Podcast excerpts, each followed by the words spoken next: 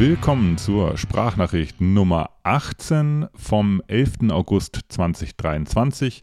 Die Sprachnachricht ist die deutschsprachige Audiozusammenfassung des Das Z-Letters und der Das Z-Letter ist mein wöchentlicher Laufblog-Newsletter. Ich selber bin Chris, aka das äh, Z und ich freue mich, euch heute eine ganz besondere Folge des, äh, der Sprachnachricht zu präsentieren und zwar eine Vorabfolge für mein Sierra A-Rennen, welches morgen stattfinden wird. Dementsprechend trägt der dieswöchige das Z-Letter auch den äh, Titel Sierra Prolog. Äh, Tourist Orana und äh, in äh, epischer Breite äh, beschreibe ich quasi nochmal kurz, wo ich mich gerade befinde und auch noch ein paar ähm, äh, ausschweifende Worte, welche Bedeutung Sierra Sinal so insgesamt im Trailrunning-Sport hat. Beides wird morgen, wie gesagt, zusammenkommen, also ich und das Rennen. Das heißt, am Samstag um 11 Uhr werde ich äh, in Sierra starten und hoffentlich äh, wenige Stunden später schon in Sinal ankommen und dazwischen hoffentlich ein paar sehr intensive und sehr schöne äh, Erlebnisse äh, fabrizieren, die mir dann auch im Gedächtnis bleiben. So oder so, egal wie es läuft, das wird äh, passend zum Sierra Sinal Prolog oder noch ein Sierra Sinal, ja, wie heißt denn das dann, Epilog geben.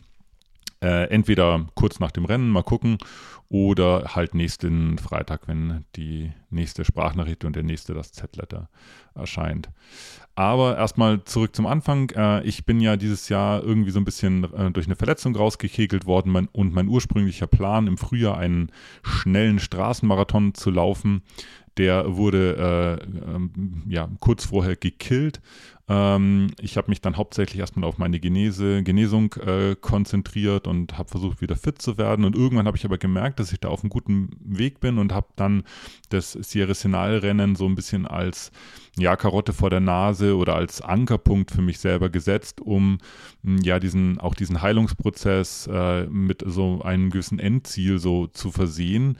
Und äh, obwohl sich viele oder eigentlich die meisten Laufeinheiten schon so ein bisschen eher in Richtung Onboarding oder Comeback von einer Injury angefühlt haben, war es dann doch so, dass sich in der Summe einfach ein paar Kilometer ergeben haben und auch eine hohe Konsistenz. Hm, das ist ja auch oftmals so ein Trick, wieder fit zu werden, einfach ja wieder längere Zeit am Stück regelmäßig laufen zu gehen. Und die letzten vier Wochen würde ich jetzt sagen, hatte ich auch richtig ja Quality-Einheiten mit dabei, ähm, die dann auch ähm, ja rennspezifisch mich, glaube ich, auf das Sierra Senal-Rennen ganz gut vorbereitet haben. Äh, ich fühle mich nicht so so, ich explodiere gleichmäßig fit, aber ich fühle mich auf jeden Fall äh, fit in Richtung, ja cool, hab Bock, wollen wir doch mal sehen, mäßig. Das ist immer schwierig in Worte zu fassen. Das hat ja sowohl was mit Körpergefühl als auch mit, mit so ja, Mindset äh, zu tun. Und ich bin da so ein bisschen in der Mitte, fühle mich aber jetzt nicht unwohl damit, dass ich jetzt nicht so total angespitzt bin auf dieses Sierra Senal-Rennen. Liegt auch ein bisschen daran, dass das Rennen nicht so ganz einfach äh, ja, zu, in den Griff zu kriegen ist. Äh, es ist nicht so ganz einfach, da auch, auch taktisch ranzugehen. Und ich würde befürchten, wenn ich jetzt irgendwie so mega, super krass heiß darauf wäre, ähm, dass ich dann einfach äh, überzock und dann äh, ein nicht so schönes Erlebnis in der Summe haben werde. Hm, ich versuche das hm, smart zu laufen, was auch immer dann smart heißt. Äh, ist ja bei jedem äh, Läuferin oder bei jedem Läufer, bei jedem Läufer anders so ein bisschen. Bei mir heißt jetzt smart, ist äh, ganz besonders für den Sierra Sinal heißt es, dass ich diesen ersten monströsen Climb, da geht es halt erstmal 1300 Höhenmeter am Stück quasi hoch ähm, dass ich das möglichst easy angehe, äh, um meine Beine da möglichst zu schonen. Das zweite, worauf ich achten will, ist äh, anständig ähm, Kalorien zuzuführen. Äh, obwohl es ein kürzeres Rennen ist, ist es trotzdem entscheidend, weil man das natürlich in einem entsprechend höheren Pulsbereich mit einem entsprechend höheren Energiebedarf auch läuft. Also ich versuche so an die 300 Kalorien pro Stunde ranzukommen, gucken, ob das klappt. Äh, außerdem wird es wahrscheinlich wieder ziemlich heiß werden. Äh, ich habe ja schon öfters erzählt, dass ich so ein ganz besonderes Verhältnis äh, zu, zu Hitze habe. Da will ich mich drauf einlassen und da will ich auch bewusst mit umgehen. Und in dem Fall will ich das erste Mal, ich glaube seit 2018 wieder äh, versuchen, auch meine, mh, ja, meine Salzzufuhr äh, zumindest im Blick zu halten. Ich hatte da ein paar Experimente schon gemacht. Ich bin mir relativ sicher, dass ich es jetzt nicht ganz genau hinzirkeln werde, dass es perfekt sein wird. Äh, aber ich will zumindest das Thema Salz, Natrium wieder in die Gleichung äh, Flüssigkeit, äh, Kohlenhydrate und eben Salz wieder in diese Gleichung mit reinnehmen, wo es jetzt jahrelang keine, keine Rolle gespielt hat. Genau, und das, äh, das vierte, was ich mir vorgenommen habe, ist einfach nur in dem letzten Downhill, der nochmal extrem steil ist, direkt am, ins Ziel rein, äh, dass ich da einfach, keine Ahnung, mich nicht auf die Fresse lege und mir irgendwie nichts breche.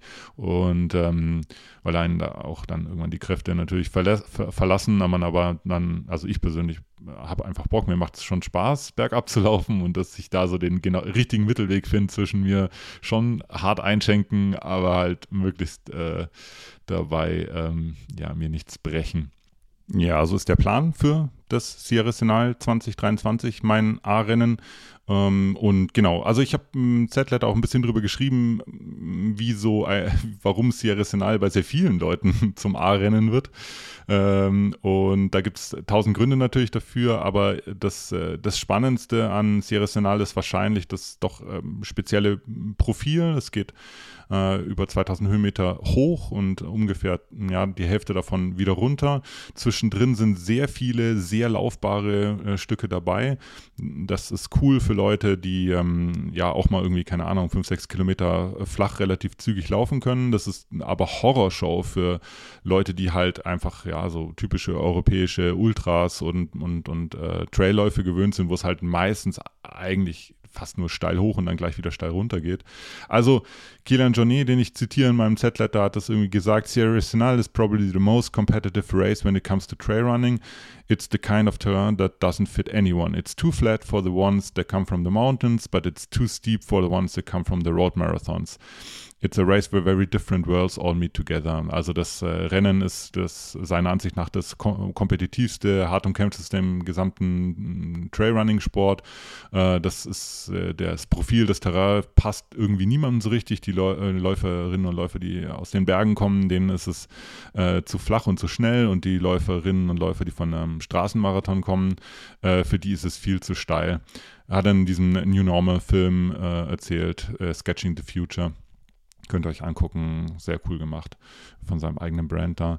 Ja, äh, genau, äh, Straßenläufer, Road Marathon, warum überhaupt? Ja, habe ich so ein bisschen, bin ich ein bisschen eingetaucht. Äh, Sierra Senal ist ein klassischer Berglauf. Der Berglauf an sich ist streng genommen oder hat seinen Ursprung in der Leichtathletik. Ist eigentlich eine, eine Leichtathletik-Disziplin, ähnlich wie äh, Cross Country in, in, in äh, Amerika auch. Ähm, es herrscht nicht so ganz Einigkeit drüber, was jetzt genau ein Berglauf ist. Da scheiden sich so die Geister. Die einen sagen, es darf nur bergauf aufgehen. Das Ziel muss sozusagen am Gipfel sein. Es darf keinen Downhill geben. In anderen Ländern wiederum ist es auch völlig okay, wenn es äh, wieder bergab geht aber Sierra Senal zählt wohl auch zu diesen äh, ja, Bergläufen. Es ist ein sehr altes Rennen, Traditionsrennen, gibt es seit 50 Jahren, ist jetzt dieses Jahr auch die 50. Ausgabe, also Jubiläumsausgabe. Äh, und seit Tag 1 äh, zieht das Rennen sowohl jetzt Trailläufer, hieß früher nicht so, aber sowohl Trailläufer an, als auch äh, ja, Marathonläufer und, und äh, Menschen aus der, Athleten aus der und Athletinnen aus der Leichtathletik. Ähm, das ist insofern spannend, als dass ähm, bei dem Rennen tatsächlich Leute gegeneinander antreten, die halt auch in, im flachen Straßenmarathon Zeiten von 2.8, 2.9, 2.10 und so weiter stehen haben. Äh, und eben nicht nur die Leute, die es halt schaffen, im klassischen Ultra-Trail äh, 20, 25, 30 Stunden da sich durch die Berge zu kämpfen.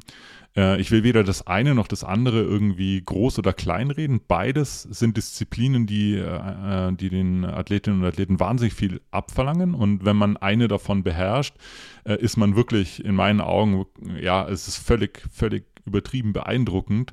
ähm, zu sehen, wenn da Leute vorne mitlaufen, ums Podium laufen, in einer der beiden Disziplinen. Bei Sierra musst du aber idealerweise beides zusammenbringen. Es bringt dir nichts, wenn du super krass gut im Berg bist, äh, aber ein, eine Marathonzeit stehen hast von 3,30. Ähm, da wirst du auf diesen flachen 10 Kilometern oben keinen Stich machen, da wirst du quasi fast überrundet werden. Äh, ebenso ist es aber andersrum, wenn du, äh, wenn du Marathonläufer bist, da kannst du auch eine 2,10 stehen haben. Äh, du wirst an diesen Anstiegen, die wirklich unfassbar steil sind, selbst im Verhältnis zu anderen Trailläufen und auch dieser letzte Downhill, da wirst du richtige Probleme bekommen. Äh, und ich erzähle das deswegen, weil es irgendwie spannend ist. Habt ihr ja wahrscheinlich mitgekriegt, wenn ihr euch mit Sierra Senal befasst habt. Der Henrik Pfeiffer wird dort antreten, bekannter äh, deutscher Marathonläufer äh, und Olympionik, der sich eigentlich gerade auf den Berlin-Marathon vorbereitet. Und der wird das Ding, also Sierra Senal wird der sozusagen aus dem vollen Marathon, Straßenmarathon-Training raus laufen, ähm, ohne irgendwie sich jetzt rennspezifisch vorbereitet zu haben. Der hat nicht in den Bergen trainiert, der hat keine Höhenmeter auf dem Tacho und will einfach mal sehen, was er als doch ja Top-Marathonläufer ähm, da reißen kann. Was ich super, super krass spannend finde und auch von seiner Einstellung her super cool. Kann mir vorstellen, dass es auch innerhalb von so einem Trainingszyklus wahnsinnig befreiend ist, einfach so eine Aktion zu machen, die eigentlich gar nicht reinpasst äh, und äh, um den Kopf freizukriegen dann für die letzten vier Wochen seines, äh, seines Trainings für Berlin. Und äh, das wird mega spannend zu sehen, wie der das hinkriegt, da irgendwie sich ähm, äh, ja, mit diesem, mit diesem doch recht anspruchsvollen Rennprofil da äh, rumzuschlagen und mit dem Besten der Welt da auch äh, zu messen. Besten der Welt ist noch so ein Stichwort. Ich habe äh, im Z-Letter so einen kleinen Überblick gegeben, äh, wer denn da eigentlich dieses Jahr antritt. Das ist immer bis zum Schluss so ein bisschen mh, hm, hin und her, liegt auch ein bisschen daran, dass es so kurz, ich glaube drei oder vier Wochen, drei Wochen vor dem UTMB äh, stattfindet. Deswegen gibt es immer wieder Läuferinnen und Läufer, die dann auch kurzfristig Seriesional nochmal noch mal absagen. Ähm, aber selbst ohne Kilian Jornet, der gerade verletzt ist, äh, Omot Matisse, die auch äh, verletzt äh, ist, das sind die beiden ähm, Kursrekorde Rekordhalter, Halterinnen. Äh, auch ohne die beiden ist das Feld ultra dicht besetzt. Also die besten Berg- und, und Trail-Läuferinnen und Läufer der Welt treten da gegeneinander an. Ich habe die ein bisschen aufgelistet, äh, will ich euch jetzt äh, mit verschonen. Da gibt es andere Podcasts, die, die, da so Previews machen und jeden einzelnen Läufer und jede einzelne Läuferin dann nochmal genauer vorstellen. Für mich am spannendsten werden äh, zwei Athletinnen und Athleten sein und zwar einmal die Daniela Oemus, die ja 2023, also dieses Jahr auch schon Zigama gewonnen hat und da irgendwie das gesamte Feld deklassiert hat.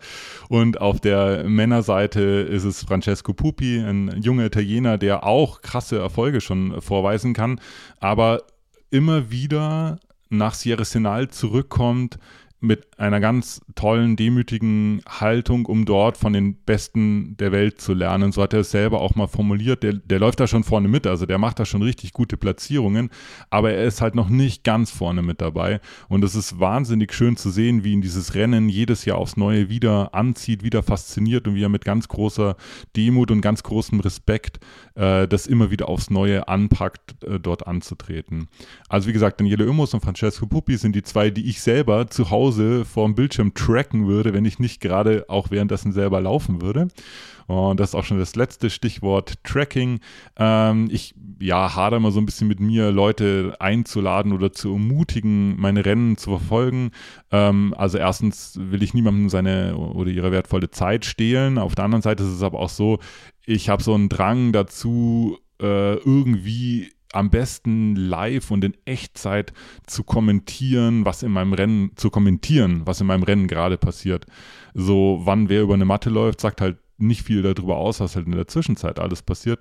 Und selbst wenn ich dann danach erzählen werde, was irgendwie alles äh, passiert ist, ist für mich immer so ein komisches Gefühl, äh, dass ich diese Infos nicht während des Rennens äh, weitergeben kann. Ich, ich kann es schwer in Worte fassen, fühle mich da so ein bisschen, ja, äh, ich weiß nicht, angreifbar ist ein zu großes Wort, verletzlich auch, aber es ist schon so, dass ich mir dann so denke, so ja, fuck, äh, keine Ahnung, jetzt ist mir hier, jetzt habe ich mir gerade einen Fuß gebrochen und kann das jetzt euch gar nicht irgendwie mitteilen oder den Leuten, die das tracken, mitteilen, äh, warum das jetzt irgendwie an der VP, warum ich da jetzt irgendwie eine halbe Stunde rumgesessen bin oder so.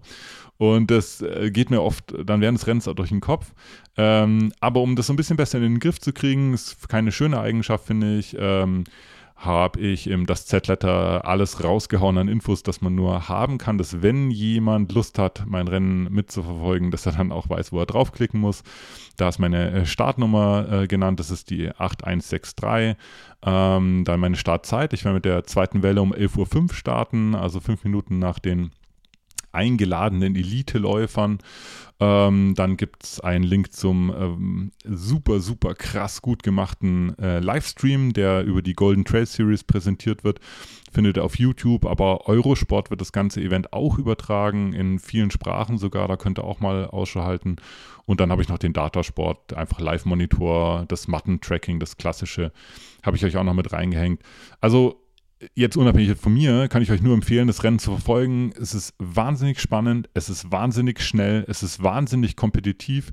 Es laufen die besten Läuferinnen und Läufer der Welt damit und ähm, ist auf jeden Fall äh, ja so ein cooler, eine coole Samstagsbeschäftigung, die einen äh, sehr inspirieren kann und durch die Kürze, also die schnellsten Läuferinnen und Läufer laufen das so zwischen zweieinhalb und drei Stunden ist das, äh, ist das auch äh, ja jetzt nicht ganz so äh, abendfüllend, wie wenn man den Western States oder den UTMB im Live-Tracking verfolgt. Genau, ich habe immer eine Rubrik, die heißt Everything Not Running. Dort platziere ich wichtige oder nicht so wichtige Dinge, die sich außerhalb des Laufsport-Universums bewegen. Und die Everything Not Running Rubrik diese Woche habe ich befüllt mit der Mockermaster KBG Select Forest Green Color Kaffeemaschine, die Lisa und ich uns gekauft haben. Äh, das ist eine ganz klassische Oldschool-Filter-Kaffeemaschine, also so wie eure Omas und Opas sich ihren Kaffee zubereitet haben. Und ähm, wir haben äh, das so gemacht, wie wir das auch schon bei unserer äh, Rocket Espresso Maschine gemacht haben. Wir haben alte Sachen, die wir nicht mehr brauchen, auf äh, eBay Kleinanzeigen äh, verkauft und haben dann das Geld genommen, um quasi ein, eine neue Sache zu kaufen, die uns viel bedeutet, ein besonderes Stück sozusagen. Und genau, und das war in dem Fall eben diese Filterkaffeemaschine.